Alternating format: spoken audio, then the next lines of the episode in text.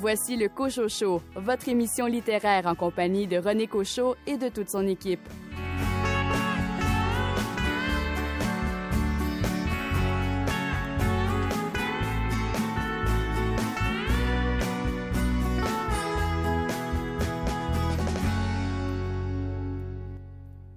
De la saga Harry Potter, J.K. Rowling, revient avec un roman jeunesse dont la sortie est prévue le 12 octobre. Son titre, Le cochon de Noël. Le livre vise un public de 8 ans et plus et doit paraître aux éditions scolastiques en Amérique du Nord.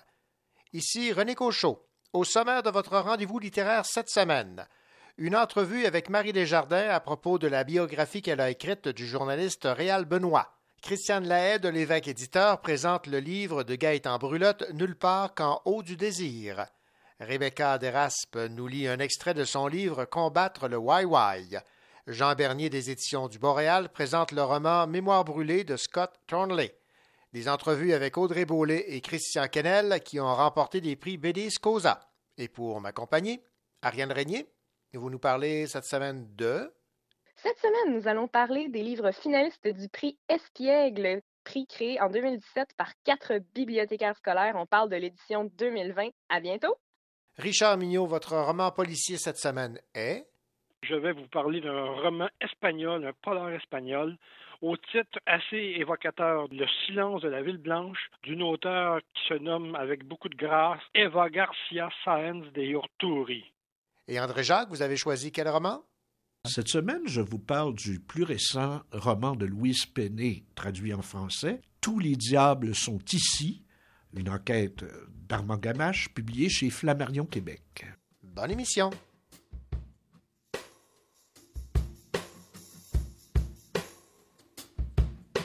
Le paradis de la banlieue n'a pas tenu promesse, non.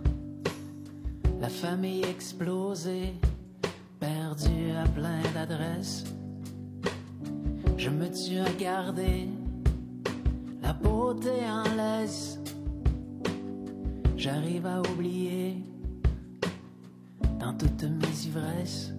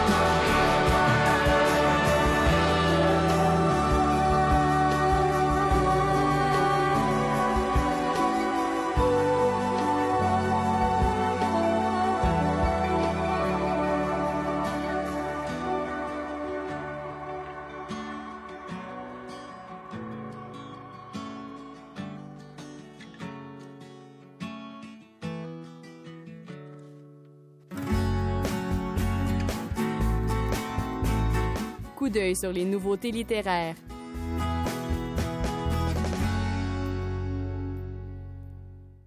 Gaëtan Brulotte signe un carnet dans la collection dirigée par Robert Lalonde chez l'évêque éditeur.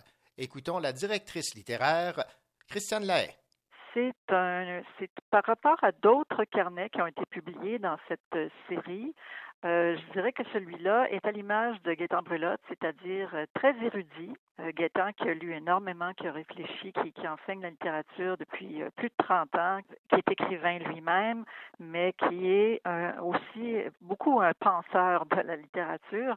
Et donc, il nous livre toutes sortes de choses dans ce carnet, pourquoi il écrit, comment il a écrit certains de ses livres, que la littérature représente pour lui, et toujours, toujours en faisant référence à euh, d'autres écrivains, à d'autres ouvrages. Il y a même certains passages de son carnet qui sont franchement savoureux. Entre autres, il a un regard euh, relativement critique sur le milieu littéraire, notamment sur le manque d'humour de certains de nos collègues universitaires. Moi, en tout cas, ça m'a beaucoup plu, ces passages-là, parce que c'est comme s'il disait, ben, je suis un produit de l'université, mais je suis néanmoins capable d'en voir les travers. C'est à la fois très instructif et très, très enrichissant euh, au plan humain, je dirais, de fréquenter ce, cet auteur à travers ce, carnet. C'était Christiane Lahaye à propos de ce carnet de Gaëtan Brulotte intitulé Nulle part quand au désir, maintenant en librairie. Bonjour, mon nom est Richard Mignot et je vais vous parler d'un roman espagnol, un polar espagnol, au titre assez évocateur Le silence de la ville blanche d'une auteure qui se nomme avec beaucoup de grâce Eva Garcia Sáenz de Urturi. À bientôt. C'est le nouveau matériel. Nos vieilles viandes et nos nouvelles bébelles.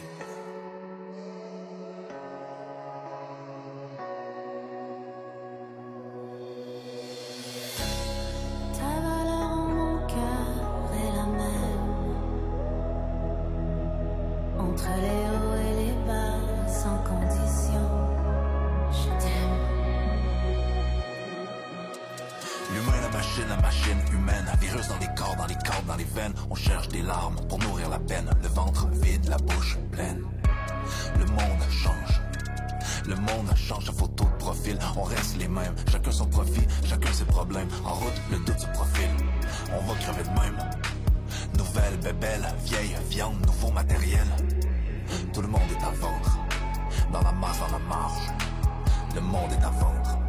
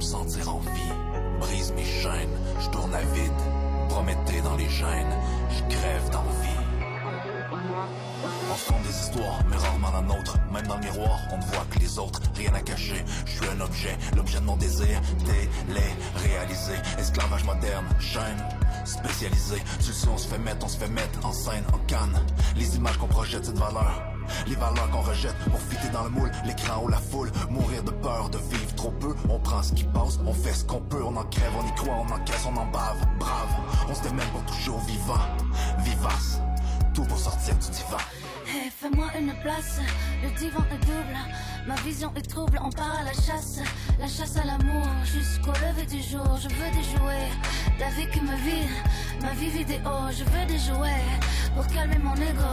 Je passe, je cours. Nouveau matériel, on se consomme, on se consomme. On est tellement seul derrière nos écrans, nos consoles. C'est loin d'essentiel, on se compare, on se console. En somme, on rêve du ciel, rivé au sol.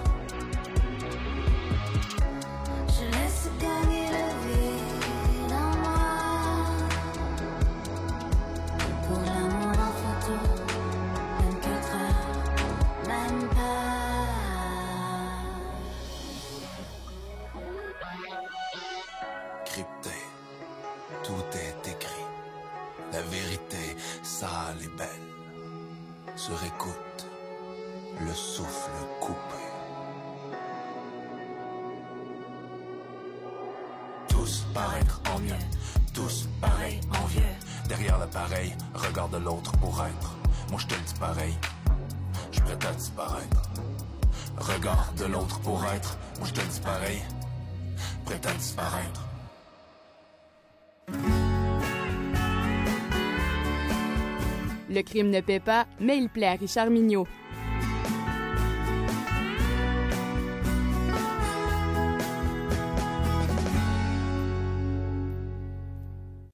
Richard Mignot, bien le bonjour.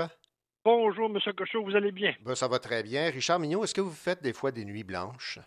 Oh mon Dieu, ça m'arrive de, temps en temps de Mhm. penser, euh, surtout à cause des, euh, des romans qu'on peut lire. Et j'imagine que le roman dont vous allez nous parler vous a peut-être euh, entraîné dans une nuit blanche avec un titre pareil, Le silence de la ville blanche.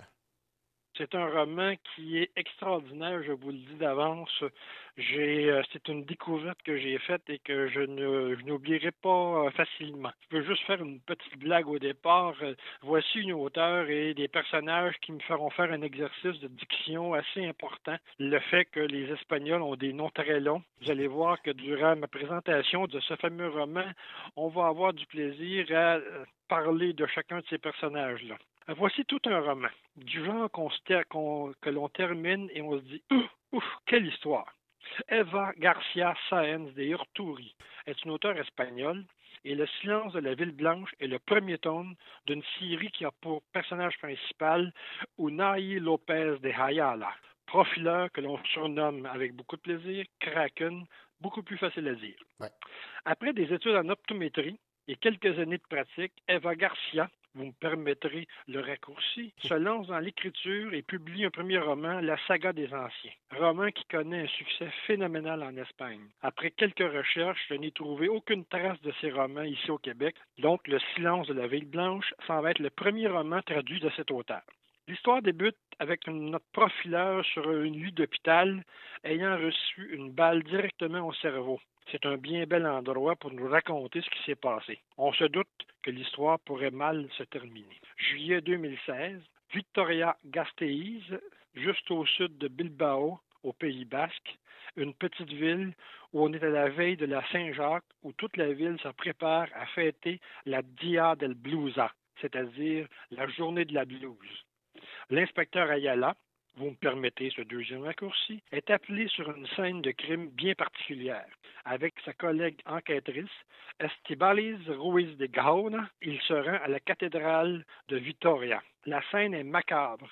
Les deux jeunes, pas plus de 20 ans, sont face à face, nus, et chacun a une main posée sur la joue de l'autre, comme dans une dernière caresse. À l'autopsie, on trouvera des abeilles dans la bouche des deux victimes. Immédiatement, les deux enquêteurs font des liens avec des crimes commis il y a une vingtaine d'années et qui avaient marqué tous les habitants de la ville. Le meurtrier, un anthropologue, personnage très connu de tous par son émission de télévision, a été arrêté par son propre frère jumeau, Tazio Ortiz de Salzarate, policier de la ville. Et ce qui frappe imaginaire, c'est que le meurtrier, Ignacio, encore emprisonné, est en processus de libération conditionnelle. Donc, il ne peut pas aucunement être le responsable de ce nouveau meurtre. Il est encore en prison. En cette scène de crime, il se répétera à quelques occasions dans les semaines qui suivent, toujours avec deux victimes, dont l'âge se termine par 0 et par 5. Il y a une explication que vous allez découvrir. Toujours la main sur la joue, toujours des abeilles dans la bouche et trois fleurs, des égusquilores, les fleurs du soleil en Espagne. C'est un symbole de protection contre les sorcières et les autres démons. On commence à avoir des indices. Et à chaque fois, ces crimes rituels sont situés dans des endroits culturels ou historiques de la ville. Parallèlement, l'auteur nous transporte en novembre 69, où l'on suit l'histoire navrante du docteur Alvaro Urbina et de sa patiente Bianca Diaz de Antoniana, une femme violentée par son mari, le magnat de l'acier Javier Ortiz de Zarate. Cette femme a peur de son mari, mais ne trouve pas la force de le quitter. Le médecin fait tout pour la sauver, essaie de la tirer des griffes de son puissant tortionnaire de conjoint, et finalement, ils deviennent amants. Inutile de vous dire, sans faire de grandes révélations, que les deux histoires sont reliées. Mais n'essayez pas de faire vous-même les liens. L'auteur réussit de façon magistrale à vous mystifier. Si vous trouvez la solution au mystère avant la finale, vous aurez droit à une médaille que je vous remettrai personnellement. la table est mise pour l'amateur de polar. Le roman est très bien écrit, le suspense est maintenu, le rythme soutenu et cette intrigue en deux temps est parfaitement maîtrisée par l'auteur. Malgré les patronymes impossibles à dire, on s'attache très rapidement au personnage. Le Kraken et sa collègue Steve Balise forment un duo bien soudé malgré un événement qui les sépara au cours de l'enquête. Il ne faut pas oublier également la patronne du duo, Alba Diaz de la Salvatierra, qui vient tout juste d'arriver et qui doit faire ses preuves en temps de crise. Sera-t-elle aidante et supportante pour les deux enquêteurs? On va l'apprendre assez rapidement. La ville elle-même est un personnage important de ce roman. L'auteur se sert de ces lieux mythiques de la ville de Victoria-Gasteiz pour situer ses meurtres. Il nous donne l'occasion de visiter cette ville magnifique pendant les déplacements des personnages. Au sortir du roman, on a juste le goût de partir, marcher dans cette ville du Pays basque et prendre l'apéro sur la place de la Vierge Blanche avant de déguster les produits de la gastronomie basquaise. Je n'hésite aucunement à vous recommander la lecture de ce polar passionnant, sachant qu'il y aura deux autres romans qui sont déjà publiés en Espagne. Je pense que cette trilogie prendra une place privilégiée au sein du polar espagnol. Et ce personnage de Kraken, qui se penche sur les victimes et qui leur chuchote à l'oreille cette phrase qui est presque une prière. Ici s'achève ta traque, ici débute la mienne. C'est beau comme phrase qu'un policier dise ça à un, à un macabé qui vient de mourir. Je me permets de la pasticher en vous disant Ici, ma lecture s'achève, mais la vôtre ne fait que commencer pour votre plus grand bonheur. Alors, n'hésitez aucunement à commencer cette brique de plus de 550 pages, comme moi, vous en demanderez. Bonne découverte et bonne lecture. Alors, rappelez-nous le, le titre et l'auteur surtout. Oui, avec un grand plaisir, mon cher torsionnaire. le silence de la ville blanche de l'auteur espagnol Eva Garcia Sáenz de Horturi. Aux éditions Fleuve Noir. Merci beaucoup, Richard Mignot. C'est un plaisir. Bonne journée.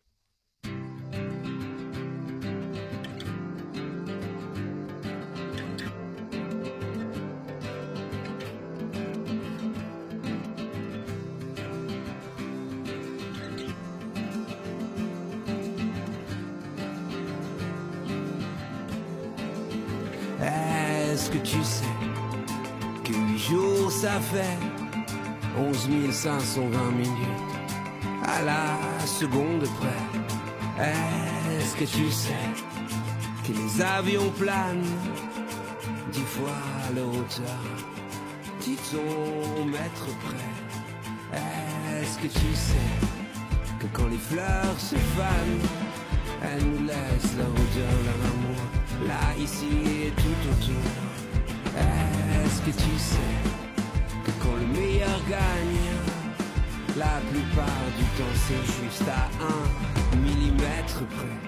Je sais pas si tu sais, je sais pas si tu sais, je sais pas si tu sais, je sais pas si tu sais, je sais pas si tu sais, je sais pas si tu sais, je sais pas si tu sais, je sais pas si tu sais.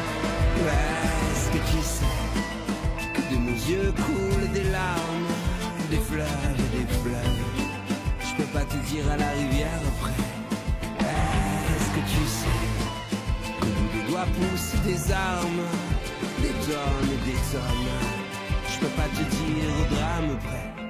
Je sais pas si tu sais, je sais pas si tu sais, je sais pas si tu sais, je sais pas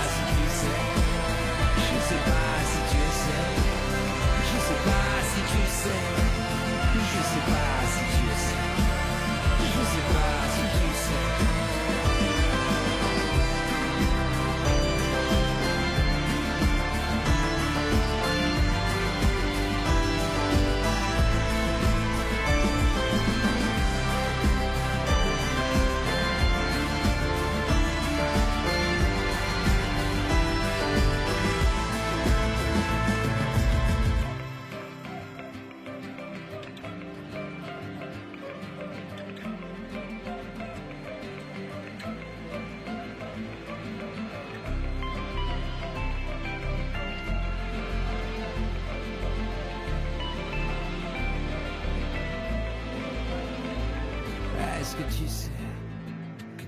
Tout s'éparpille ici.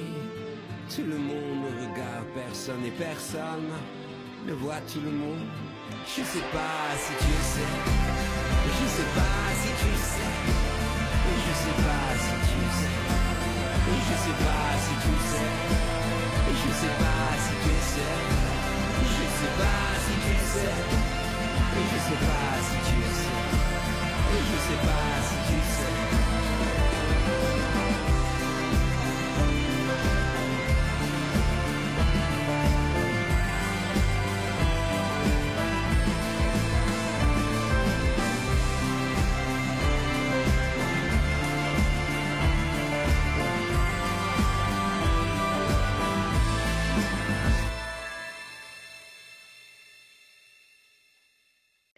Ariane Régnier. Aujourd'hui au Cochocho, nous parlons des livres finalistes du prix Espiègle 2021. Restez parmi nous.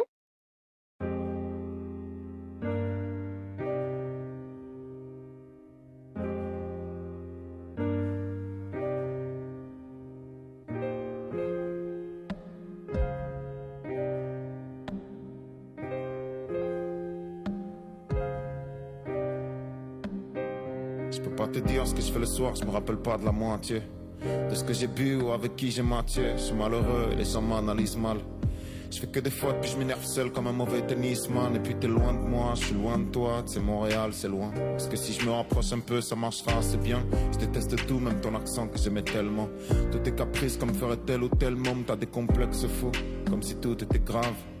Alors que je t'aime et que tout m'est égal Mais la distance ça fonctionne pas, je l'avais prévu depuis trop de time. Je me sens frustré comme les Jackson à la Motown.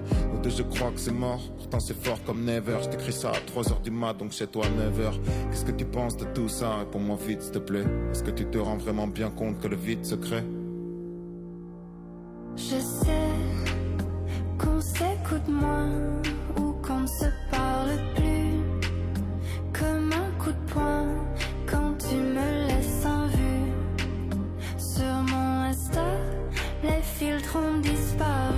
J'ai effacé nos photos, effacé nos DM Et mes mots tellement durs sont mieux que tes poèmes Je sais qu'on s'écoute moins ou qu'on ne se parle plus. Comme un coup de poing quand tu me laisses en vue. Sur mon Insta, les filtres ont disparu. J'ai effacé nos photos, effacé nos DM Et mes mots tellement durs sont mieux que tes poèmes Dix fois encore je relis ton message. J'ai pas les mots, seulement les images. Tu parles comme si j'avais le choix. Ce choix, on l'a déjà fait.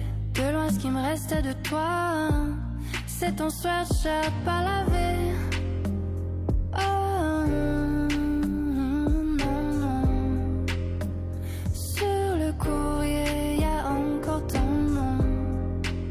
Pas parler de nos régions, de nos visions différentes. Je verse toutes les larmes dans mon café. Qu'est-ce que j'ai fait qui dérange? Oh,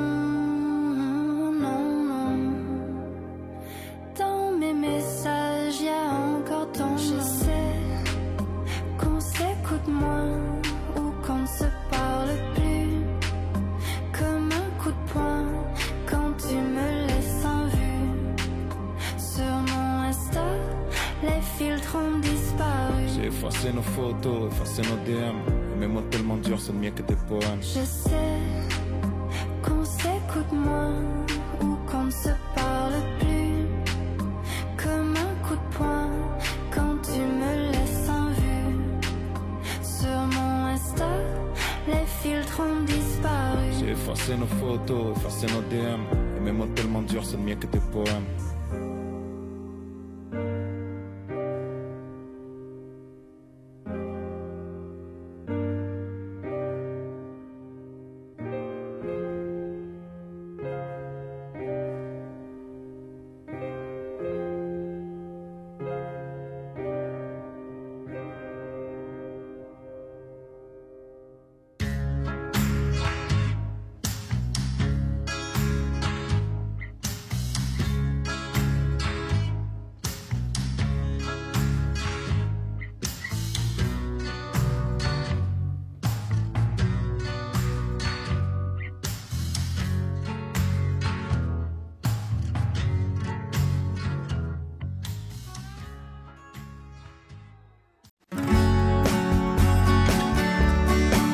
Ici Mathieu Coblet, auteur, poète, et vous écoutez le Cochon Show, votre émission littéraire.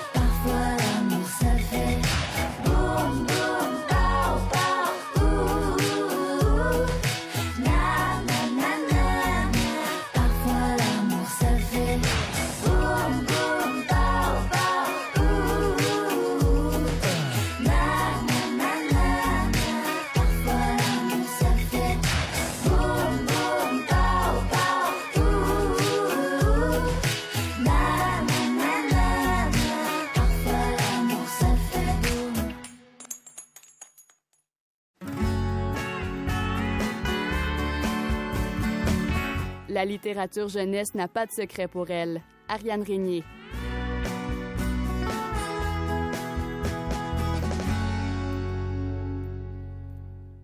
Elle est super héroïne des livres à l'escouade des bibliothécaires à l'animation au Centre de services scolaires du Val-des-Serres. Ariane Régnier, bien le bonjour. Bonjour René, comment vas-tu? Ben, ça va très bien. Ariane, vous avez euh, été euh, interpellée par des livres qui sont finalistes pour les prix Espiègle. Alors, peut-être dans un premier temps, nous, nous situer sur ce que sont ces prix euh, Espiègle et par la suite, euh, ben, vous allez nous, nous présenter ces euh, finalistes en littérature jeunesse. Alors, je, je vous laisse aller.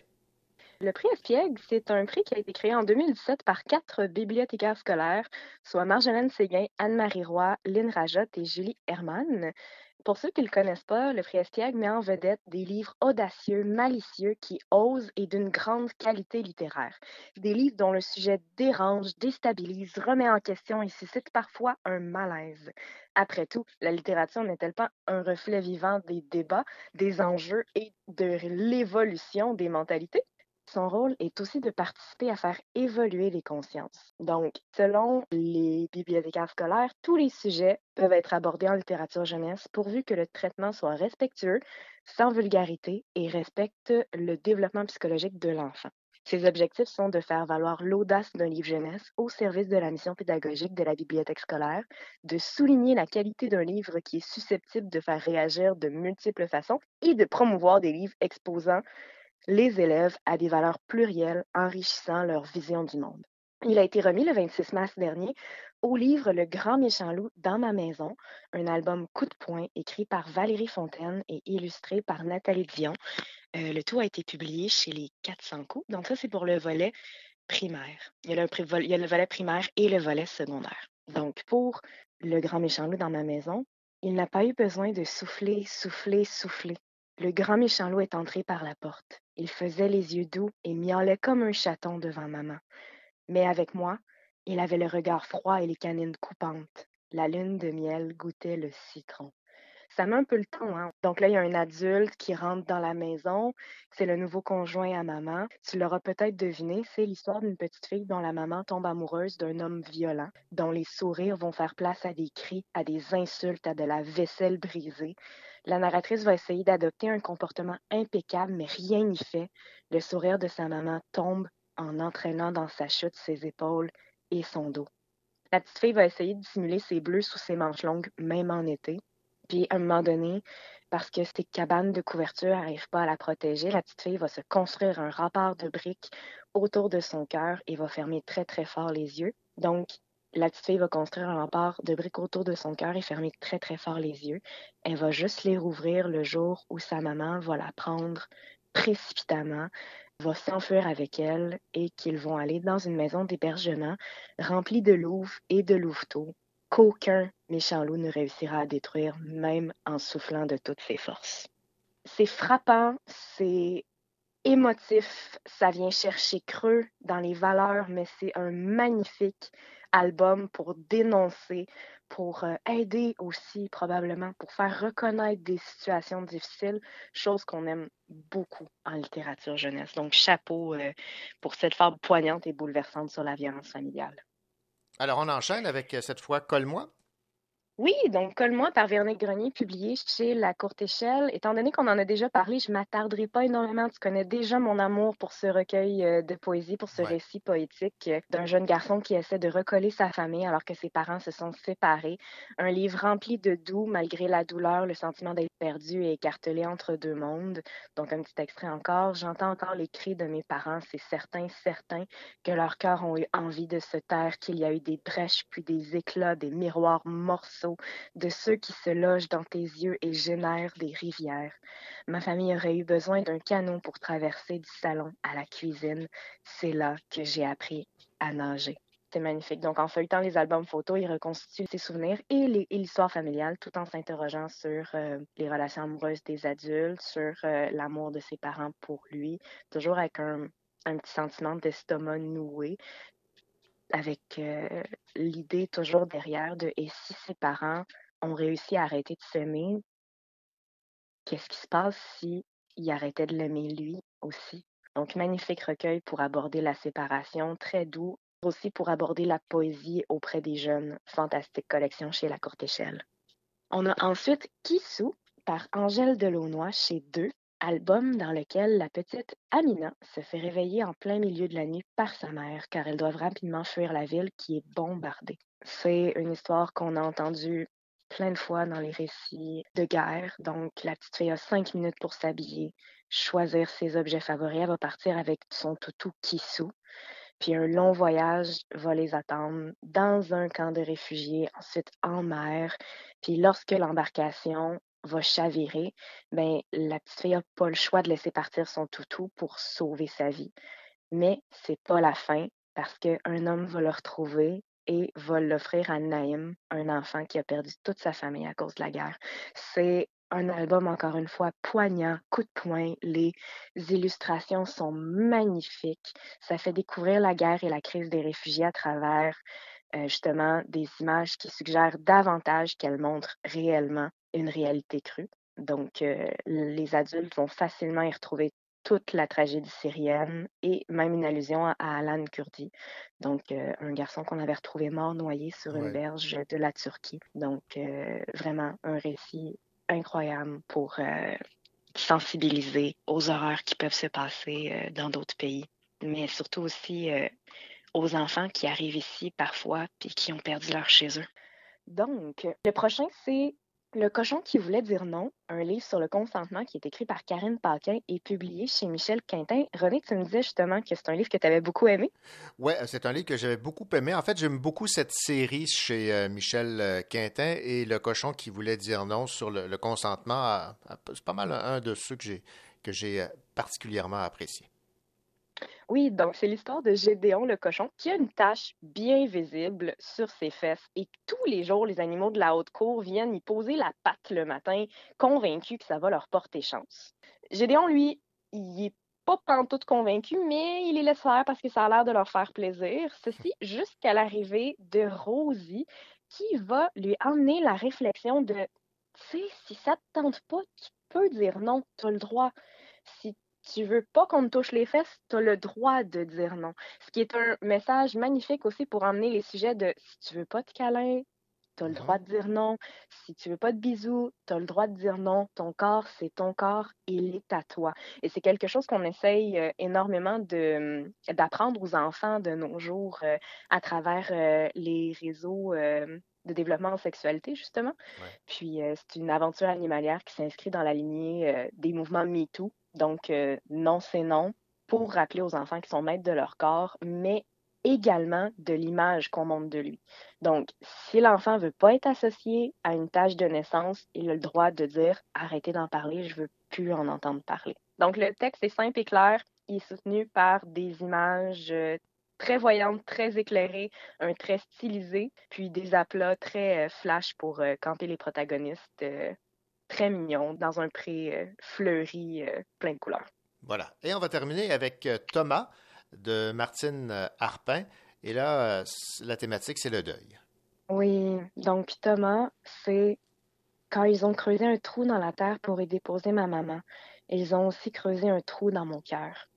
Tous les livres du prix Espiègle ont toujours un, un côté émotif. C'est des albums qui viennent chercher, qui viennent discuter, qui emmènent une réflexion.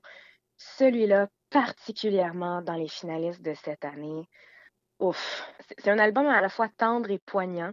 C'est un rythme lent, c'est doux, c'est de la poésie douce pour aborder le deuil d'un parent avec une certaine nostalgie, mais aussi avec un peu d'espoir. Le petit garçon va cueillir un bouquet de souvenirs, de souvenirs heureux, de sensations positives en regardant les photos de sa maman avec son papa, de sorte que ça va lui donner envie de vivre d'autres beaux moments de bonheur avec son père, même si sa mère n'est plus là.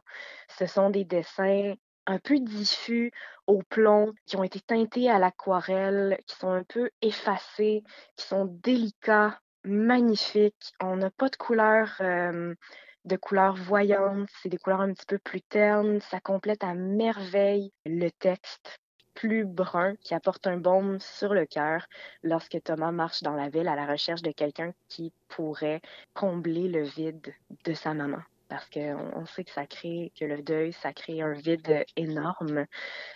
Donc, euh, c'est ça. Magnifique album, euh, très émouvant, de Martine Arpin, chez deux.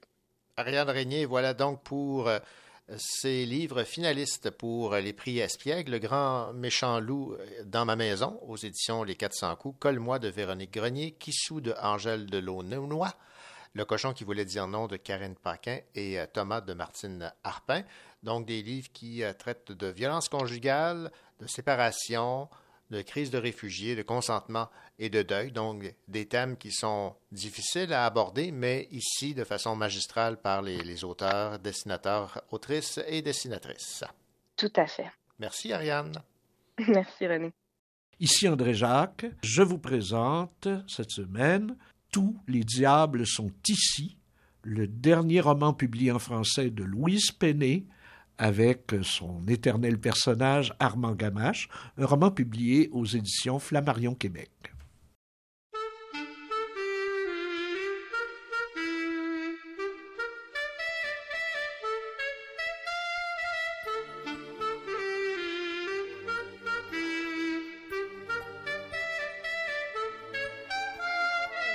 Pas eu le temps de regarder passer ma vie de bien comprendre où mes vingt ans sont partis.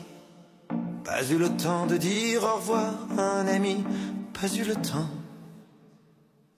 Pas eu le temps de bien préparer mes bagages pour être prêt à regarder sur mon visage toutes les marques que le temps laisse à son passage. Pas eu le temps. Il est trop lâche, il va trop vite, le temps passe et me précipite vers un homme que je ne suis pas prêt à reconnaître déjà. Il est trop lâche, il va trop vite, le temps passe et me précipite vers un homme dont je ne veux pas dire que lui, c'est peut-être moi.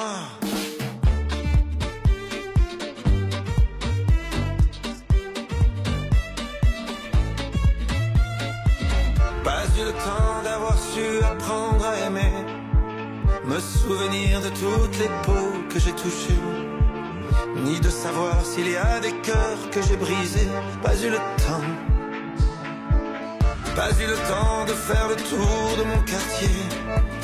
C'était toujours plus loin que je voulais aller. Pas eu le temps de voir ce que j'ai pu rater. Pas eu le temps. Il est trop lâche, il va trop vite, le temps passe et me précipite vers un homme que je ne suis pas prêt à reconnaître déjà. Il est trop lâche, il va trop vite, le temps passe et me précipite vers un homme dont je ne veux pas dire que lui, c'est peut-être moi.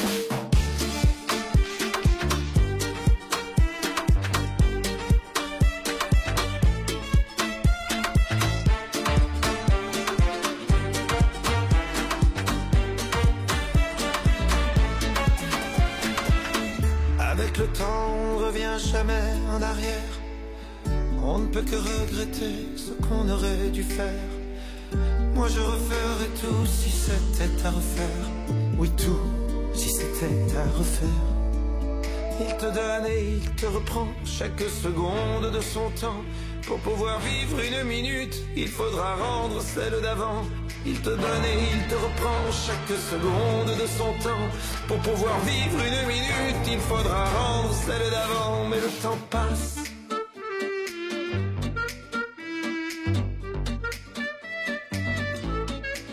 Mais plus il passe et plus je l'aime Ce temps qui joue et qui m'emmène Jour après jour dans une danse Où chaque pas est une chance Mais plus il passe et plus Vers celui que je voulais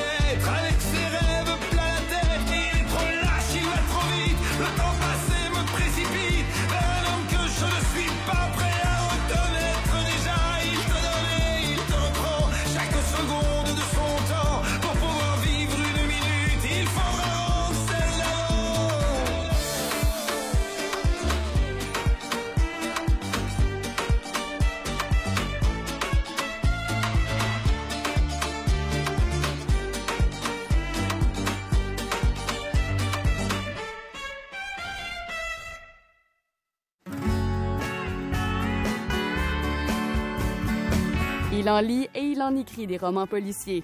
André Jacques.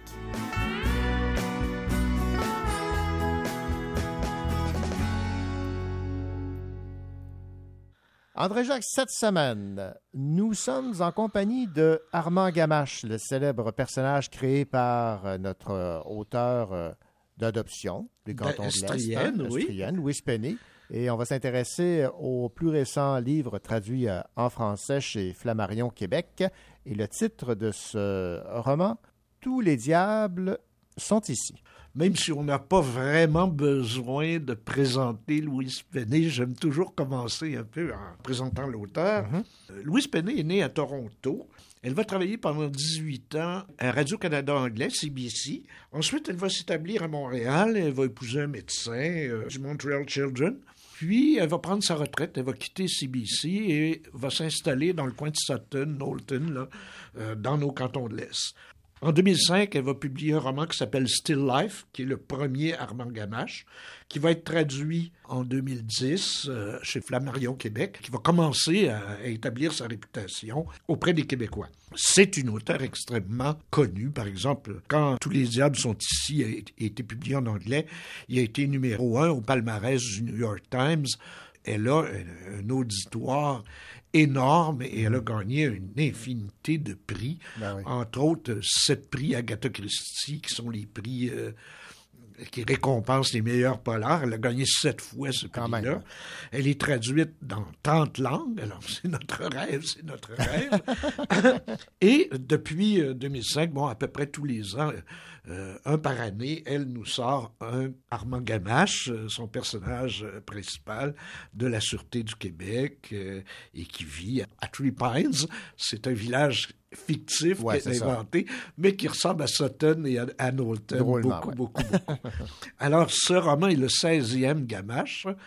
Armand Gamache et son épouse, Reine-Marie, se retrouvent à Paris cette fois où ils ont un appartement au Marais qui leur a été laissé par une grand-mère. Ce qui est venu faire à Paris, bon, prendre quelques vacances, mais est venu aussi voir ses enfants. Sa fille, mariée avec Jean-Guy Beauvais, qui est un ancien assistant de Gamache dans ses ancêtres, et elle va accoucher donc prochainement. C'est une des raisons pour lesquelles Gamache va euh, aller à Paris. Il veut voir aussi son fils Daniel, qui lui est à Paris depuis plus longtemps avec sa femme Roselyne. Ils ont deux filles. Ils vivent à Paris. Puis il y a un conflit père-fils euh, qui dure. C'est un peu ça aussi que Gamache voudrait résoudre. Ils vont aussi revoir un personnage qui s'appelle Stephen Horowitz, le richissime parrain de Gamache. Euh, Gamache va le rencontrer d'abord euh, au musée Rodin à Paris. Puis l'autre parle avec. Euh, le, vieux monsieur parle un petit peu en parabole, il, laisse supposer des choses et tout ça. Et le soir, ils se revoient pour un souper de famille, toute la gang ensemble, dans un petit restaurant à Paris. En rentrant à pied, Horowitz se fait frapper par une voiture, par un chauffeur. il est renversé, mais Gamache, lui, demeure convaincu que c'est pas un accident. Il a vu que la façon dont ça s'est produit, on visait vraiment Horowitz et on tentait de, l'assassiner. Alors il va donc, avec son gendre Beauvais, euh, il va commencer une enquête. Euh, tranquillement, essayer d'avoir des preuves. Il va être aidé au départ aussi par euh, le préfet de police de Paris, Claude Dussault, qui semble bien connaître, même comme j'ai pas lu tous les livres de Louise Pennet, ben, probablement qu'il y a eu des enquêtes où ils se sont croisés. Et Dussault va au départ l'aider, mais son rôle va devenir équivoque. À un moment donné, on ne sait plus sur quel plan il joue. Va s'ajouter rapidement un deuxième assassinat d'un type qui s'appelle Plessner, qui était le bras droit de d'Horowitz. Donc c'est une enquête complexe où on sent qu'il y a des affaires qui se cachent. On sent que Horowitz était à Paris pour faire comme une espèce de dénonciation de quelque chose, mais on ignore au juste quoi. Et euh, évidemment, c'est le but de l'enquête.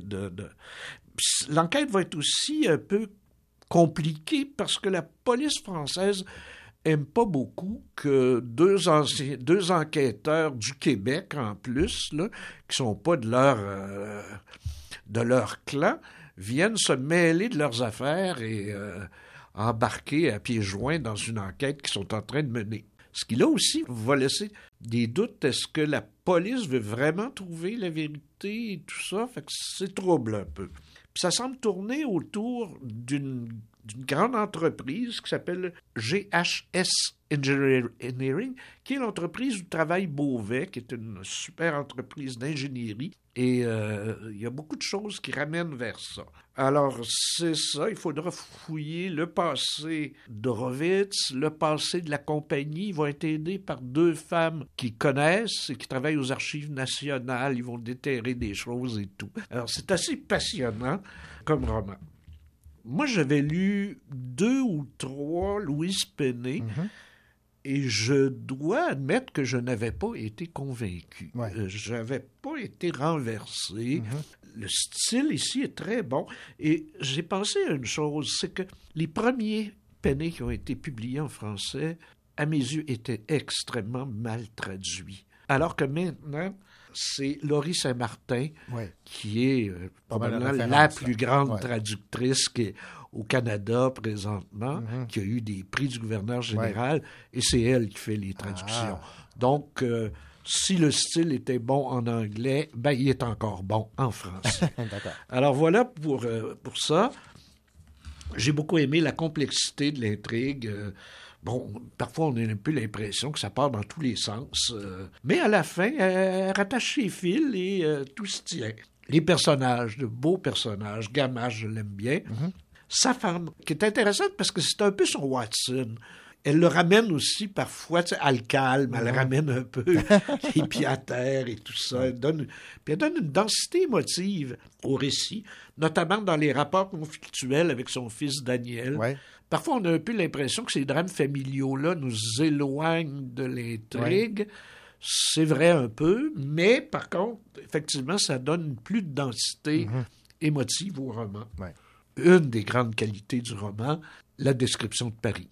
Paris est une ville que j'adore et j'avais, au départ, je partais un peu sur les freins parce que je m'attendais un peu à An American in Paris. Ouais, tu ouais, sais. ouais, Euh, Quand on, on voit des, des livres nord-américains Mhm. qui se déroulent à Paris, on nous montre quoi? Montmartre, la Tour Eiffel, Notre-Dame de Paris, le Louvre, tu sais, Mhm. ce que j'appelle le circuit chinois, là, tu sais, parce que les, les autobus de touristes chinois aujourd'hui font vraiment ce parcours-là et ouais. tout ça. Alors que non, et on ne voit à peu près pas ces éléments-là de Paris dans le roman. Au contraire, on voit des, des petits quartiers. C'est vraiment le petit appartement dans le marais, près des archives nationales, et tout ça, des petits restaurants dans ces coins-là. L'autre coin où il y a beaucoup de choses, c'est le coin Sèvres-Babylone, euh, l'hôtel Lutetia, Sèvres-Babylone, où est le magasin Le Bon Marché, tout ça qui est sur la rive gauche, dans, dans le 7e arrondissement, mais qui, encore là, n'est pas un coin euh, vraiment à touristes. euh. On a ici un bel exotisme parisien. Le seul petit hic que j'ai ressenti à la lecture du roman, c'est comme je puis qui relève peut-être de moi là, mais comme je n'ai pas lu tous les gamaches, il y a parfois des éléments du passé, des liens entre certains personnages qui nous semblent un peu confus.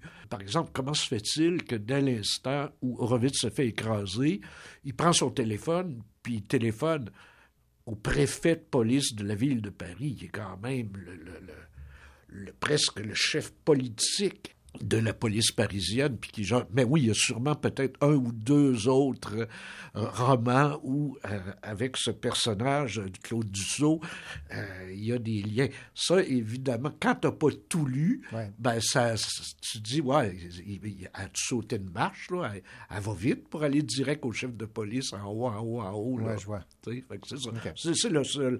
Mais vraiment, euh, un bon, euh, un très, très bon Louis Penny. Je dirais que ça m'a remis en confiance face à son œuvre. Alors, ce roman, c'est euh, Tous les diables sont ici. Avec Armand Gamache, évidemment, comme personnage principal. Chez Flammarion, Québec, euh, Louise Penné avec la traduction de Laurie Saint-Martin. Oui, de Laurie Saint-Martin. Merci, André. Ben, bienvenue, René.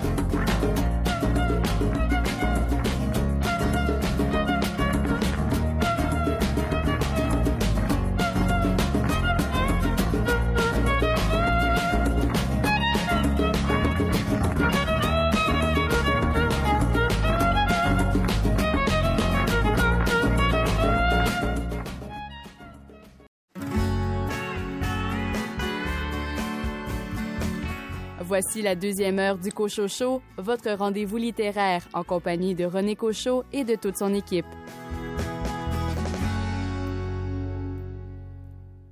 Au sommaire de cette deuxième partie d'émission, une entrevue avec Marie Desjardins à propos de la biographie qu'elle a écrite du journaliste Réal Benoît. Rebecca Deraspe nous lit un extrait de son livre Combattre le YY. Jean Bernier des éditions du Boréal présente le roman Mémoire brûlée de Scott Thornley. Des entrevues avec Audrey Beaulé et Christian Kennel qui ont remporté des prix BD Scosa. Bonne deuxième partie d'émission.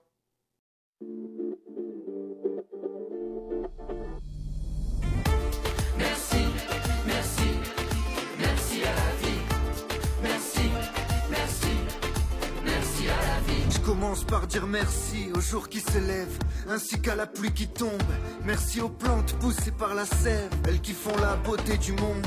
Je remercie la lune de briller, c'est à croire qu'elle veille sur nous quand on titube tout débraillé, incompris par ce monde de fous. Merci aux couleurs du soleil couchant, à toutes les musiques touchantes, au sourire de cet inconnu, au combat qu'on a perdu. Aux copains trouvés sur la route quand tout allait pour le pire. Nos galères deviendront sans doute nos plus beaux souvenirs. Merci, merci, merci à la vie. Merci, merci, merci à la vie. Merci, merci, merci à la vie. Merci, merci, merci à la vie.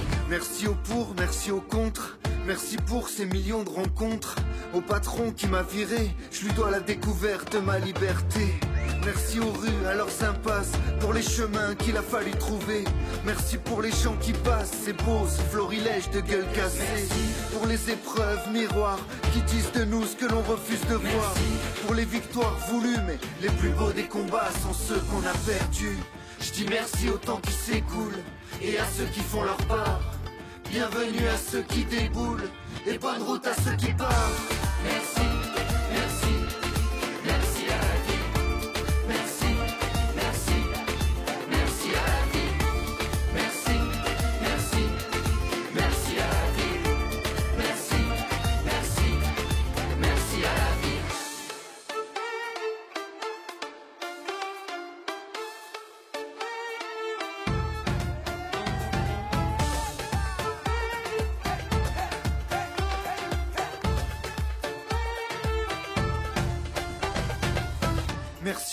qui nous guérissent, ainsi qu'aux abeilles qui nous soignent. Merci aux bocages, aux prairies, aux falaises et puis aux montagnes. Je dis merci à mes quatre roues qui me trimballent vraiment partout. Et si la vie est aussi dure qu'elle est belle, c'est en partie grâce à elle.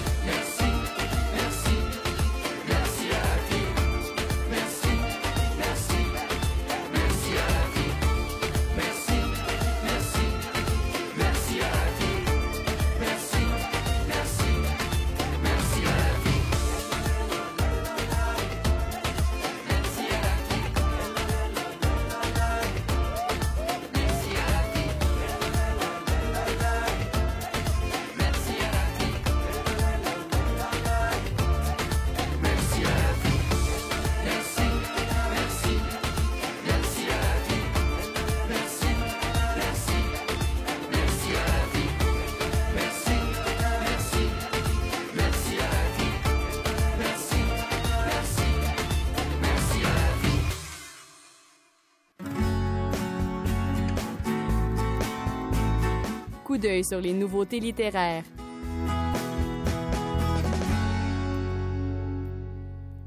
Les éditions de ta mère viennent tout juste de lancer Combattre le YY de Rebecca Deraspe. On écoute l'autrice nous lire un extrait de cette nouveauté littéraire. Êtes-vous déprimé, Montréal? Je veux dire, ça vous déprime-tu comme moi, ça me déprime tout?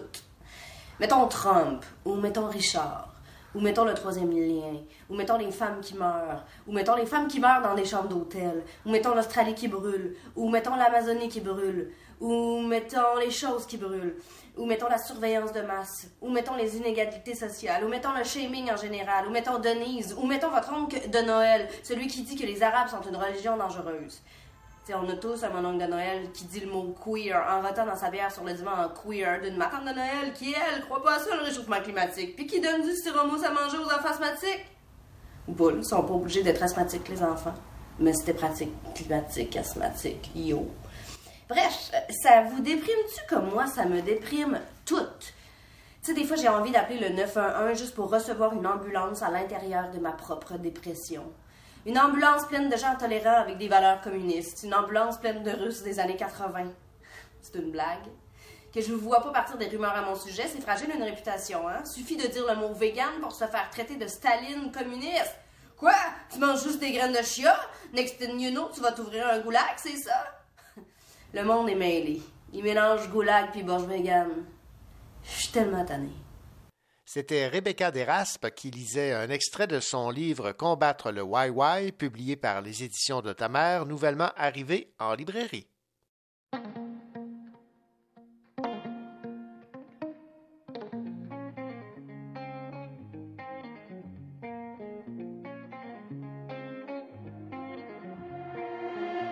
Gamin, écoute, faut que tu saches, on les soit voleurs, soit volés. Et chacun se tue à la tâche, qu'on soit la base ou le sommet. Les gens baissent les bras ou les ferment, faut jouer des coudes pour exister. Ici tu gagnes ou tu la fermes, mais laisse-moi te raconter. Petit regarde cet étang, des familles nagent contre courant. Petit regarde tous ces gens, et dansent et dansent dans le vent. Petit regarde droit devant, les hommes y dansent contre courant. Petit regarde tous ces gens, et dansent et dansent dans le vent. Mais allez, mais allez, viens, y'a pas que ton frère qui est ton frère. Mais allez, mais allez, viens, y'a pas que ta soeur qui est ta soeur. Mais allez, mais allez, viens, y'a pas que ton frère qui est ton frère. Mais allez, mais allez, viens, y'a pas que ta soeur qui est ta soeur. Gamin, écoute, c'est pas fini, tout est fric et frime, petite gloire. On confond rêve et jalousie, tout finira bientôt dans le noir. Les gens baissent les yeux ou les ferment, faut être la brute et le truand. Ici tu aimes ou tu t'enfermes, ah tu peux rire maintenant. Petit regarde cet étang, des familles nagent contre courant. Petit regarde tous ces gens, et dansent et dansent dans le vent. Petit regarde droit devant, les hommes y dansent contre courant. Petit regarde tous ces gens, et dansent et dansent dans le vent. Mais allez, mais allez, viens, y'a pas que ton frère qui ton frère. Mais allez, mais allez, viens, y'a pas que ta soeur qui ta soeur. Allez, mais allez, viens, y'a pas que ton frère qui est ton frère. Mais allez, mais allez, viens, y'a pas que ta soeur qui est ta soeur.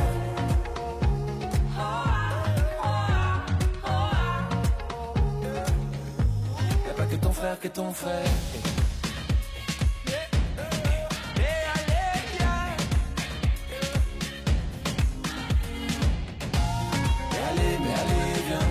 Y'a pas que ton frère qui est ton frère. Y'a pas que ta soeur qui est ta soeur. Mais allez, viens, y'a pas que ton frère qui est ton frère. Mais allez, viens, y'a pas que ta soeur qui est ta soeur.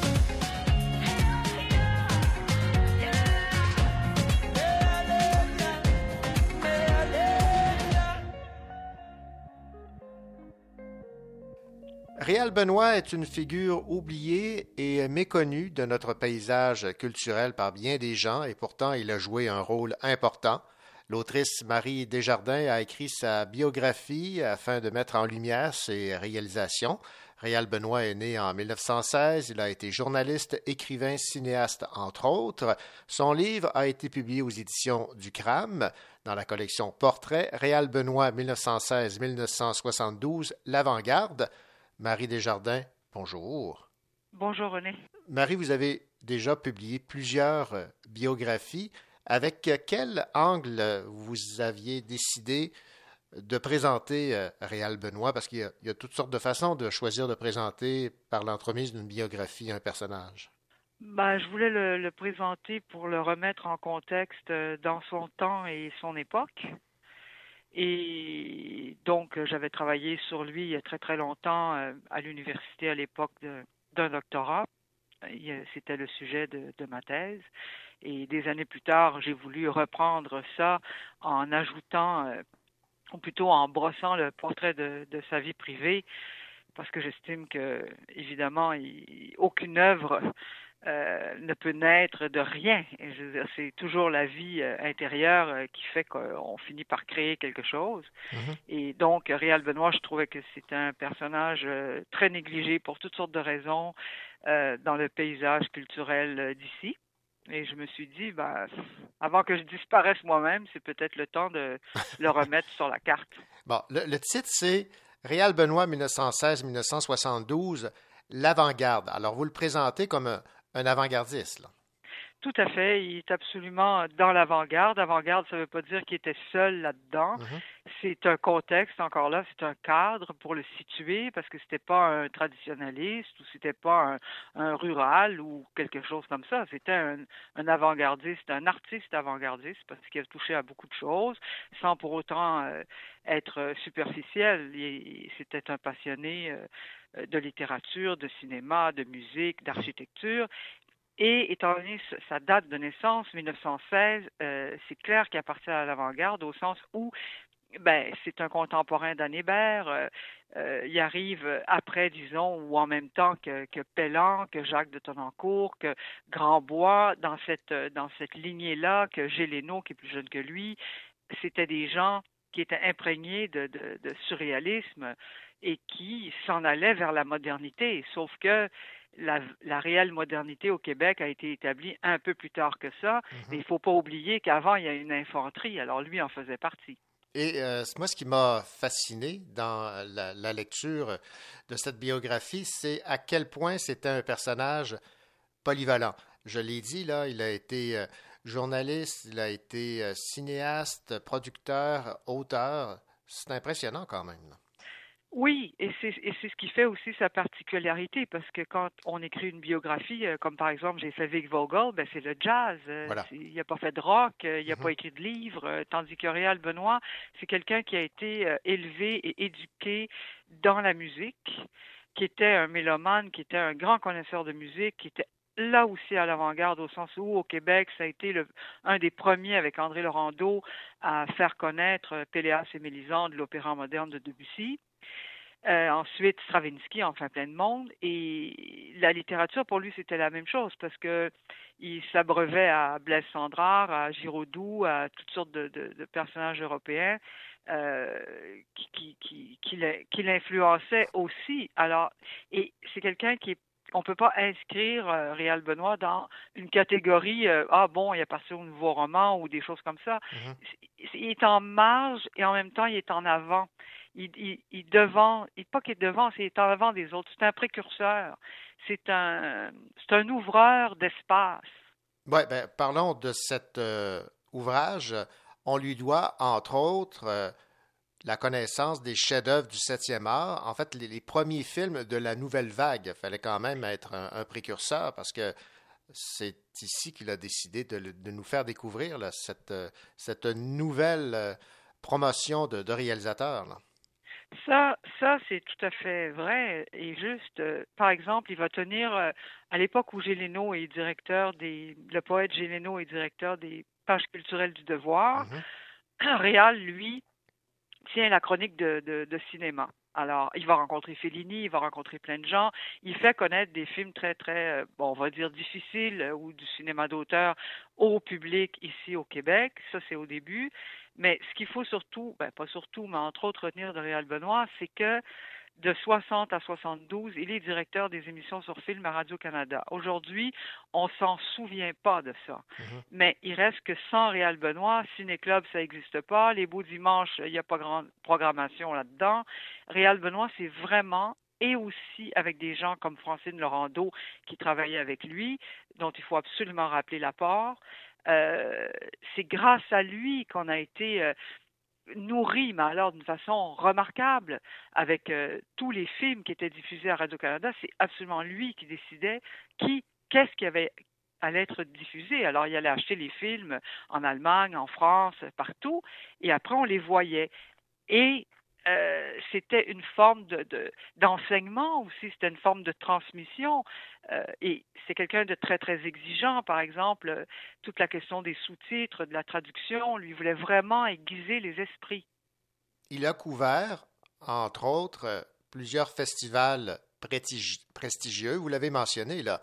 Il a rencontré les plus grands de l'époque étant donné son métier à Radio-Canada, en effet, il devait se rendre en Europe régulièrement et faire quoi? Ben, tout simplement rencontrer tous les producteurs pour voir qu'est-ce qu'il allait acheter.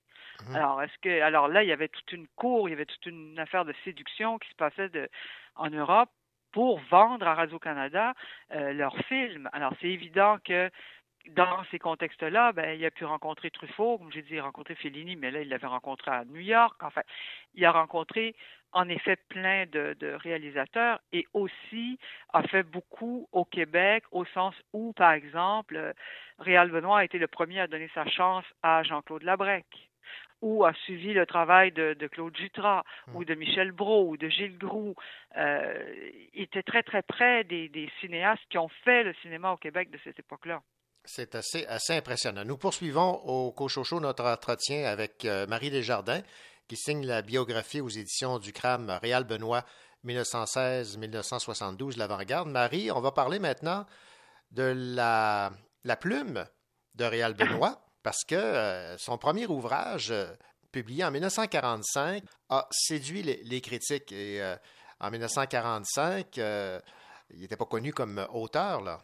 Pas vraiment, non. C'est mhm. vrai que c'était sa première publication, un premier livre, un premier recueil, mais pendant des années, avait publié dans des revues comme Regard, par exemple. Toutes sortes de critiques, toutes sortes mhm. de chroniques, de musique et tout, et, ces textes qui sont euh, rassemblés dans Naison, qui est un, recueil de, textes, on va dire des contes, euh, complètement déconstruits, euh, qui, qui, qui décadenassent la, littérature en poulet de, son temps parce qu'il était complètement euh, moderne et très, très pictural dans, dans son écriture. C'était quelqu'un qui faisait des, expériences un peu aussi comme Géléno va le faire, absolument à la même époque, comme Grandbois euh, donne l'exemple aussi, et ça va, être, ça va être repris plus tard. Mais en 45, ce qui, ce qui est c'est un des premiers recueils, si vous voulez, à être euh, illustré par un, grand moderne, Jacques de Tonnancourt, qui était donc euh, main dans la main avec Pellan, et qui donnait une, toute autre euh, texture au paysage littéraire euh, et pictural. C'est comme inventer une nouvelle affaire de, de, de, textes illustrés. Mmh. Bon, évidemment, on peut le présenter comme un intellectuel, quelqu'un qui s'intéresse à beaucoup de choses, mais il s'intéressait également à des personnages populaires, on va dire ça entre guillemets, comme la Bolduc. Oui, ça c'est son ça c'est le côté très très particulier de Réal Benoît qui était pas quelqu'un de, de, très politisé, c'était quelqu'un qui était dans l'universalité, mmh. qui était ouvert sur le monde, qui, qui, qui s'abreuvait à euh, les auteurs américains, les auteurs français, les auteurs suisses, mais qui a compris, encore là, c'est un très avant-gardiste de, de, sa part parce qu'il y avait une époque euh, au Québec où on regardait un peu de haut avec mépris tout ce qui était rural ou tout ce qui était populaire, on va dire. Réal, lui, non, a, a, fait un film sur euh, Louis Cyr. C'est le premier qui a fait un documentaire euh, euh, fantaisiste sur Louis Cyr mm-hmm. pour réhabiliter une figure du Québec. En ce sens, euh, Réal Benoît fait œuvre d'historien ou de biographe. Et c'est effectivement le premier qui a publié une biographie fantaisiste, mais quand même euh, fouillée de, de la Bolduc, euh, à la suite d'un d'un travail de, scénario parce qu'il aurait voulu faire un film sur la Bolduc. Mmh. Et puis, bon, pour toutes sortes de raisons que j'explique dans le livre, il ne le fait pas. Alors, il fait cette, euh, cette euh, biographie euh, qui, en 59, est tout à fait moderne comme, comme sujet parce que c'est pas vraiment ça qu'on travaille à l'époque dans le milieu. Bon, on va maintenant, lorsqu'on parle de biographie, parler de, de faits un peu plus intimes euh, qui ne sont pas nécessairement reliés à, sa carrière. Parlons de ce drame en 1957 alors que son fils de 9 ans meurt accidentellement. Euh, Réal Benoît a été évidemment très très marqué par cette euh, tragédie et indirectement ça l'a rapproché de son autre garçon. Oui, Réal Benoît avait deux, deux enfants, deux fils et puis évidemment quand il perd l'aîné, le, le, premier, ben, c'est c'est la tragédie. Il ne pourra jamais se remettre de ça. Mais bon, il se, plonge dans le travail. Il y a eu beaucoup de chance à ce moment-là. Euh, comme euh, je vous ai expliqué, et non le, le récupère au devoir pour lui donner euh, lui permettre de, de, continuer un peu.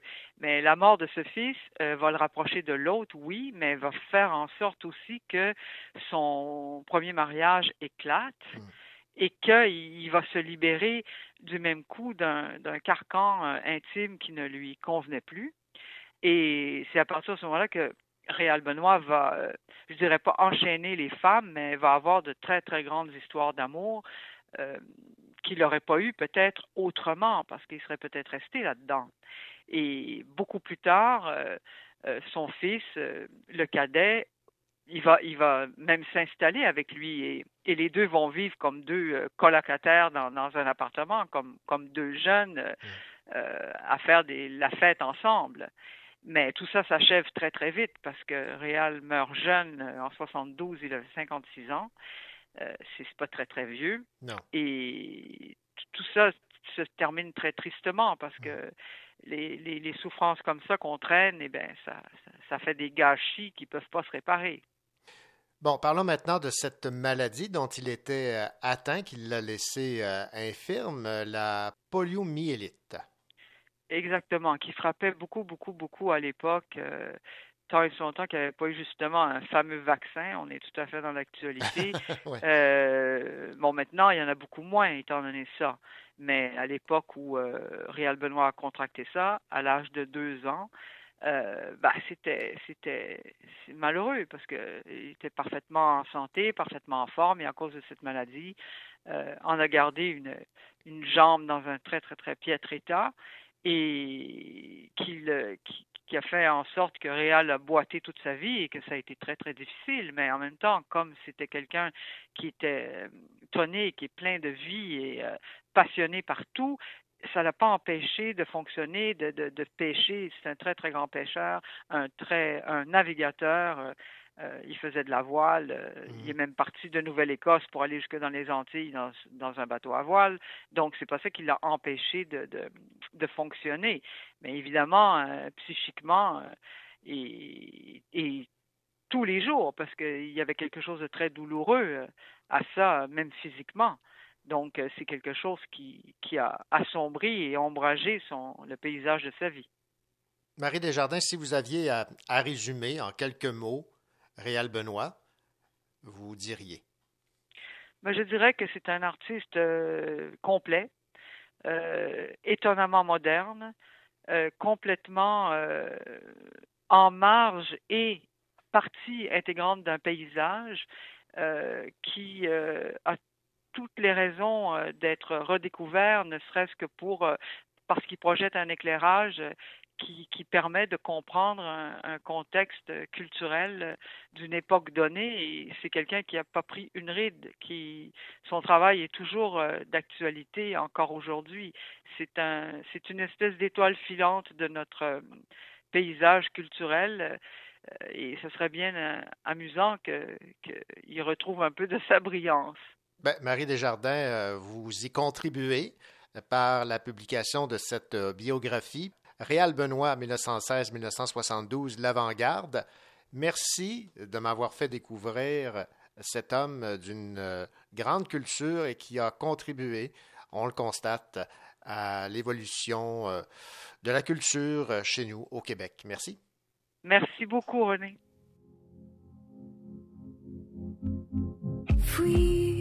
Sans défense, tu vas droit dans le mur. Suis tes souffrances, tu connais l'aventure.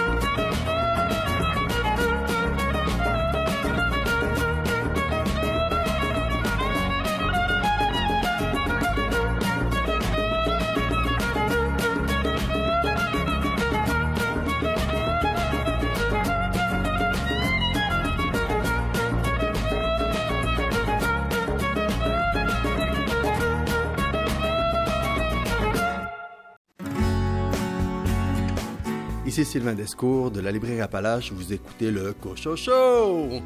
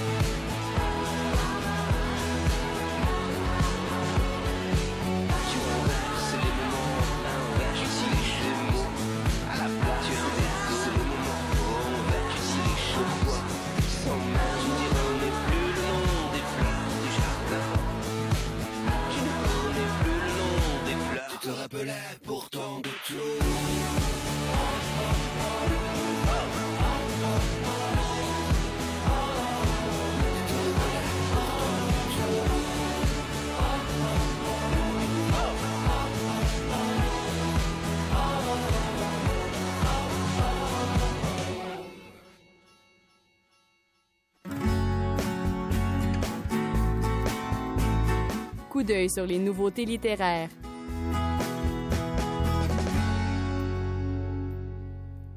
Les éditions du Boréal se lancent dans la publication de romans policiers et de romans policiers noirs.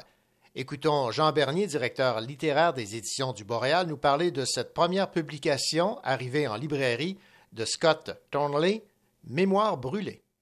Donc, le Boréal se lance dans le roman noir, dans le roman policier. Et euh, il y aura des auteurs québécois aussi, donc ce ne sera pas seulement des traductions. Il y aura des, livres euh, en langue originale également. Et nous lançons euh, cette collection par le premier d'une série de Scott Thornley. C'est une série d'enquêtes de l'inspecteur McNeese.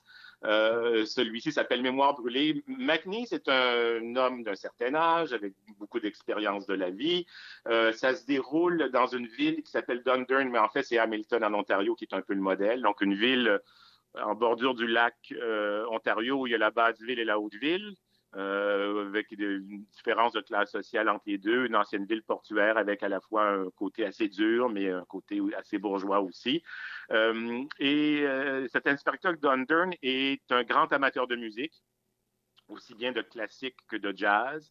Euh, c'est quelqu'un qui est fasciné par l'Italie, il boit de la grappa et, de l'espresso. Et c'est quelqu'un, bien sûr, qui est extrêmement habile pour euh, observer euh, tout ce qui, qui, passe euh, autour de lui. Et sur la scène de crime, il y a ce, regard perçant qui lui permet de mener ses, enquêtes. Cette fois-ci, c'est l'histoire d'une jeune femme violoniste qui est trouvée morte dans toute une mise en scène. Là. Son cadavre a la main sur l'aiguille d'un tourne-disque qui rejoue en boucle une œuvre de Schubert. Donc, on voit que le meurtrier est, quelqu'un qui aime le spectacle. Et devant cette scène spectaculaire, bon, euh, l'inspecteur Thornley dé démarre son enquête. Il y aura d'autres d'autres assassinats aussi. Dans le, personnage, il y a un petit peu de, de, de, de des romans de P.D. James, c'est-à-dire que le personnage de, de l'enquêteur est très développé, on s'attache à lui, c'est quelqu'un de très attachant, de fin, d'intelligent, mais euh, dans le, le, récit, il y a quelque chose vraiment plutôt de l'école américaine, c'est assez violent c'est assez gore, il y, a, il, y a, des meurtres, il y a, il, y a, il y a, un suspense très prenant. Donc, on est un petit peu euh, entre à la fois la tradition britannique et la, la tradition américaine du polar, euh, mais avec tout, un, aussi, il y a tout un univers, il y a une façon, il y a un humour bien à lui, l'inspecteur euh, McNeese. Et comme je vous dis, ce n'est que le premier. De, il y aura au moins deux autres titres de Scott Thornley qui paraîtront au cours des prochaines saisons. Mais pour le Boréal, c'est une entrée officielle dans le monde du roman policier. C'était Jean Bernier des éditions du Boréal qui nous parlait de ce roman policier noir de Scott Thornley, Mémoire brûlée. Arrivé maintenant en librairie.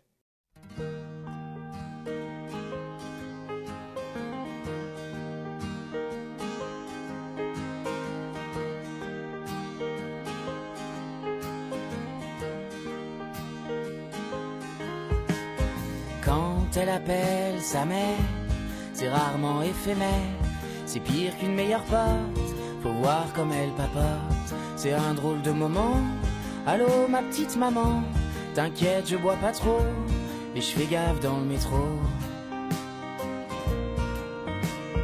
Quand elle appelle sa mère, toujours le même sommaire, le boulot, les soucis, les hauts faits, je t'ai pas dit, ça peut durer des plombes, s'il explosait une bombe, je suis pas sûr qu'elle raccroche. T'as vu quoi au cinoche Quand elle appelle sa mère, quand elle appelle sa mère, quand elle appelle sa mère, quand elle appelle sa mère.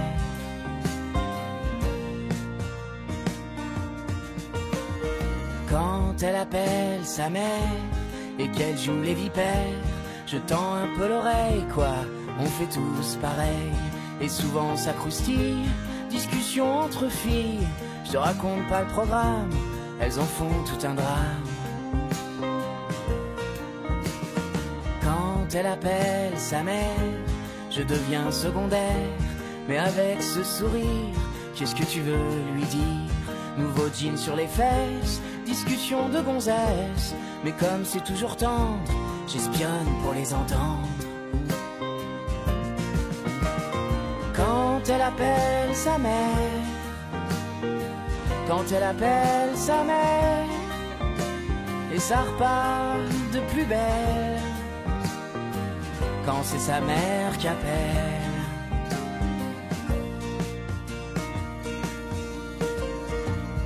Quand elle appelle sa mère, je surveille mes arrières. Si j'ai vu des copains jusqu'au petit matin, et la vaisselle pas faite, ça peut devenir ma fête, comme je fais pas le fier.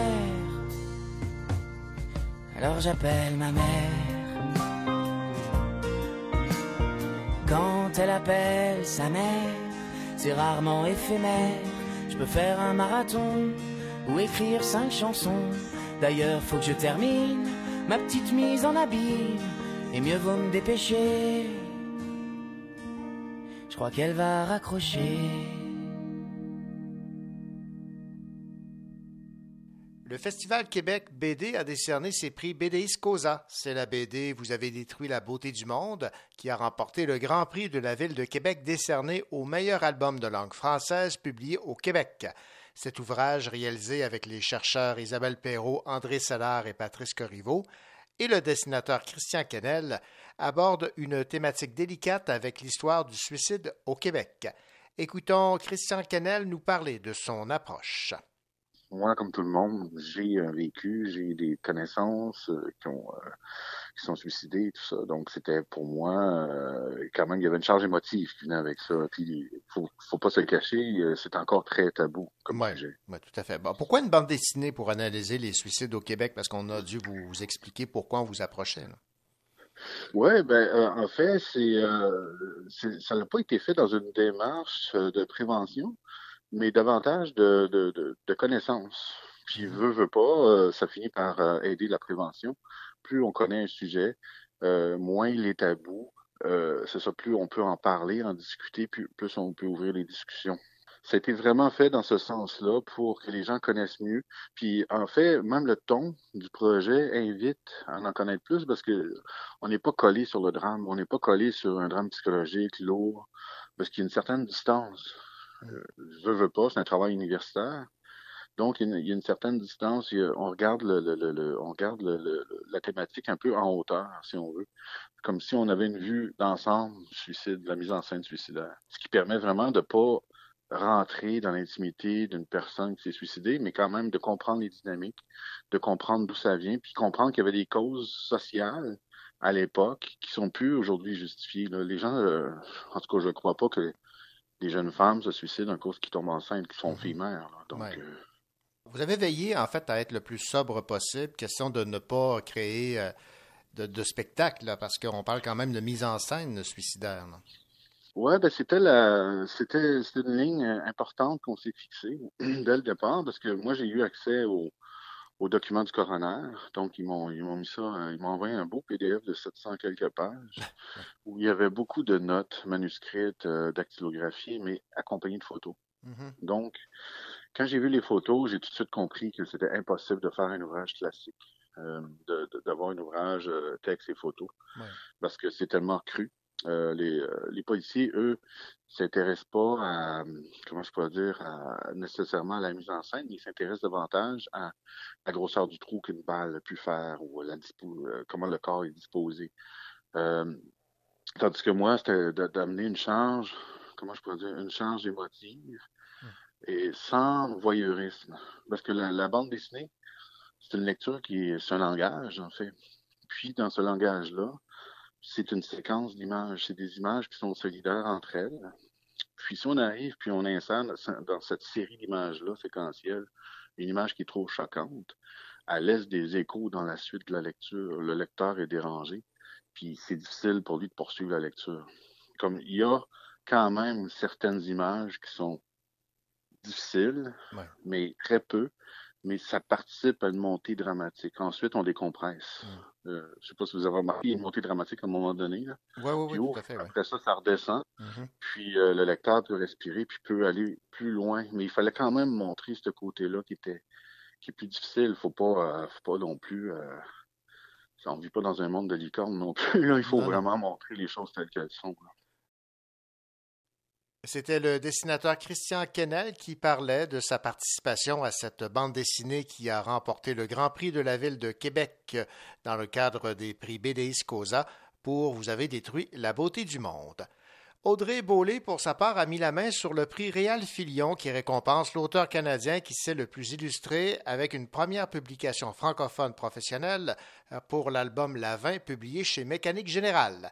Écoutons Audrey Beaulé nous parler de sa bande dessinée avec comme première question quand a-t-elle eu l'idée d'exploiter le trajet qu'elle a fait si souvent lorsqu'elle était jeune, Québec-Montréal, sur la 20? Oui, en fait, euh, c'est dès que j'avais commencé l'écriture de, de la 20, le titre n'était pas encore établi euh, nécessairement, il était, temporaire, mais je, je réalisais que plus j'écrivais sur l'autoroute 20, plus c'est des souvenirs de la vingtaine qui ressortaient aussi. Donc, le parallèle, c'est rapidement fait entre finalement l'idée de la vingtaine, l'idée de la transcanadienne.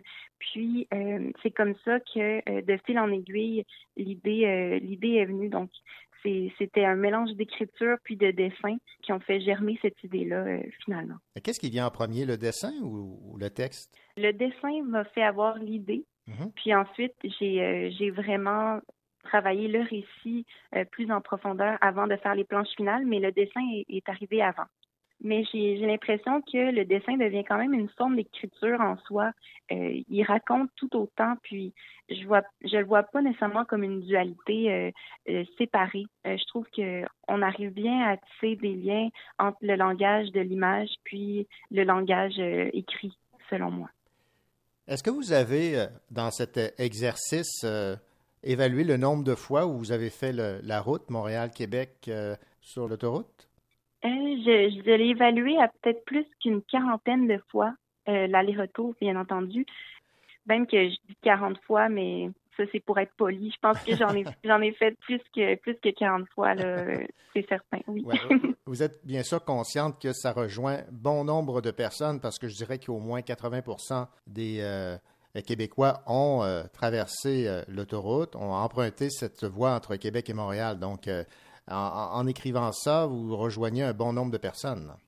Oui, ben c'est mon souhait quand même parce que j'ai envie de parler aux gens, j'ai envie de rejoindre plusieurs tranches d'âge aussi, bien que ça touche la vingtaine, qu'on l'ait vécu ou qu'on est à veille de le, de le vivre. Je crois qu'il y, a des questionnements qui peuvent vraiment évoquer euh, un grand nombre euh, de personnes.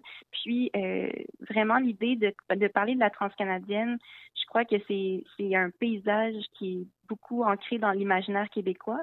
de, du moins dans mon opinion, ben j'ai, eu envie de traiter de ça pour parler aux gens de la vie, de la route, puis dans cette évocation-là finalement.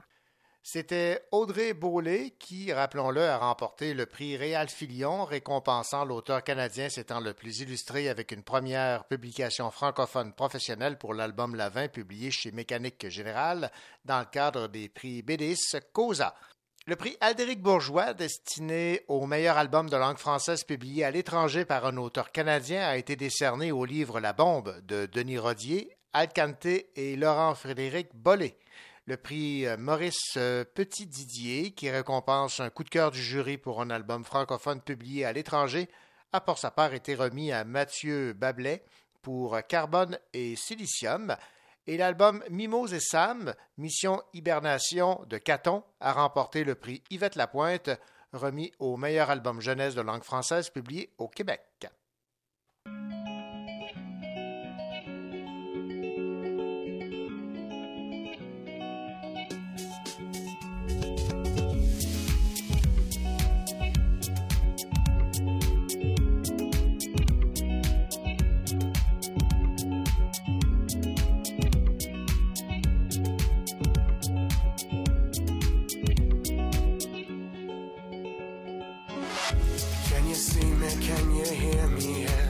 Further away.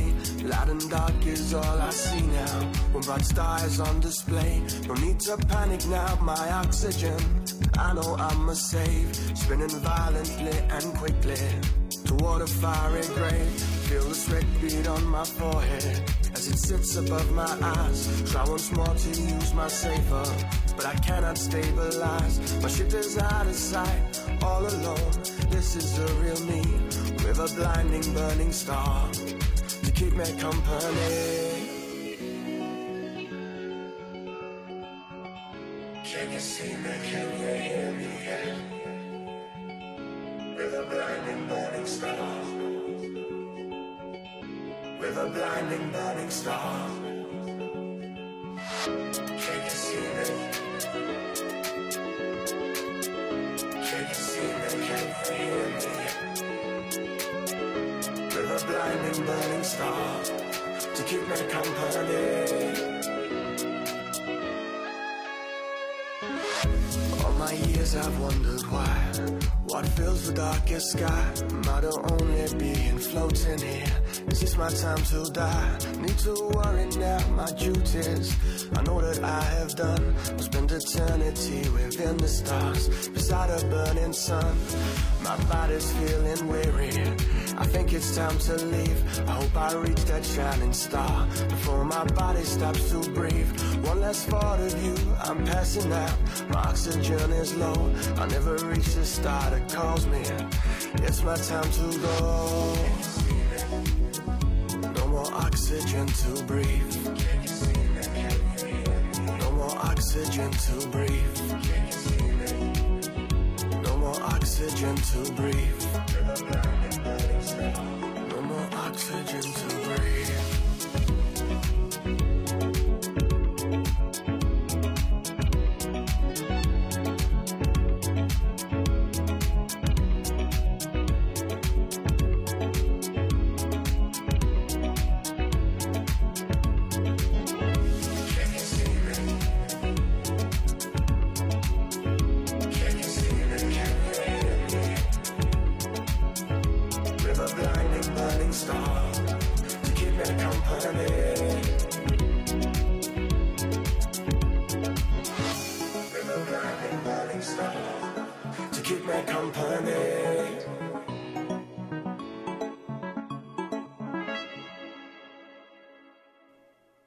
Émission littéraire tire à sa fin. Ici René Cochot. Au nom de toute l'équipe, nous vous souhaitons bien sûr la plus belle des semaines, les plus belles lectures. La semaine prochaine à l'émission, une entrevue avec Vanessa Bell qui signe avec Catherine Cormier-Larose Anthologie de la poésie actuelle des femmes au Québec 2000-2020 et notre spécialiste en littérature policière noire, Stéphane Ledien, nous revient avec une nouvelle chronique. Allez, à la semaine prochaine.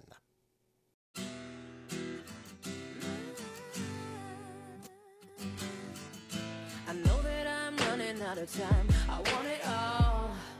Mm. And I'm wishing they stop trying to turn me off. I want it all. Mm. And I'm walking on a wire, trying to go higher. Feels like I'm surrounded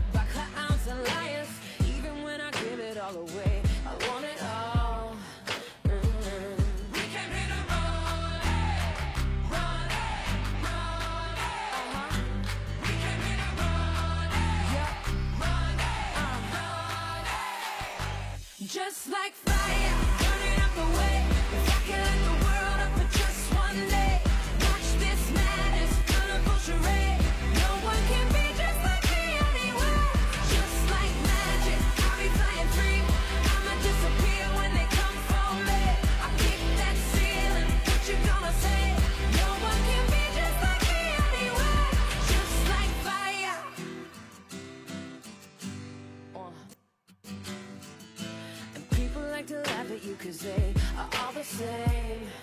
Mm. See, I would rather we just go a different way than play the game. Mm. And no matter the weather, we can do it better. You and me together forever and ever. We don't have to worry about a thing, about a thing.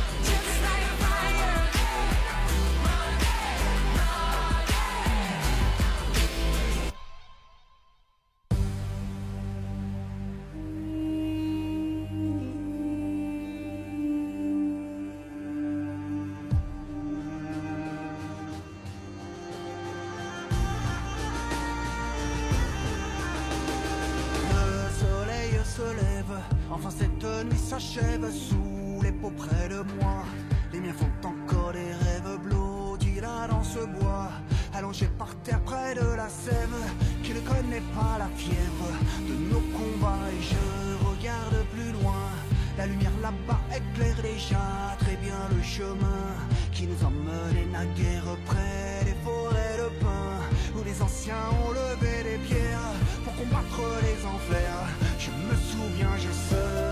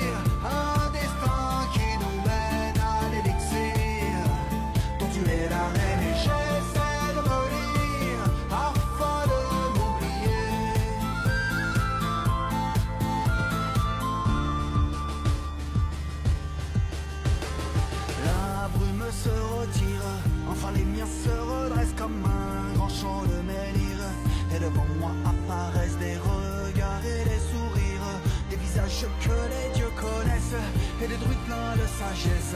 Défiant le pire, c'est sûr, nous serons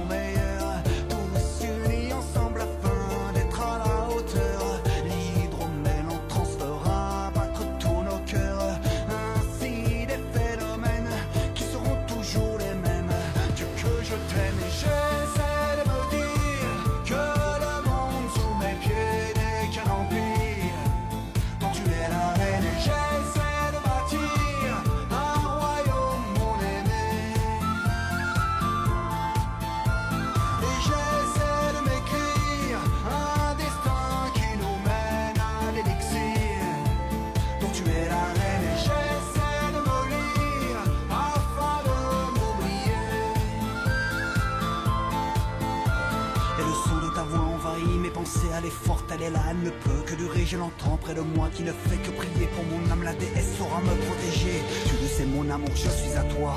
Les vérités parfois ne comptent pas. Cette aventure n'est pas celle qu'on croit. Je suis ici, mais aussi dans tes bras. L'avenir, non, je ne le connais pas. Je ne sais pas ce qu'il se passera là-bas. Mais mon cœur sera bien celui d'un roi pour défendre ma reine, la tribu de Dana.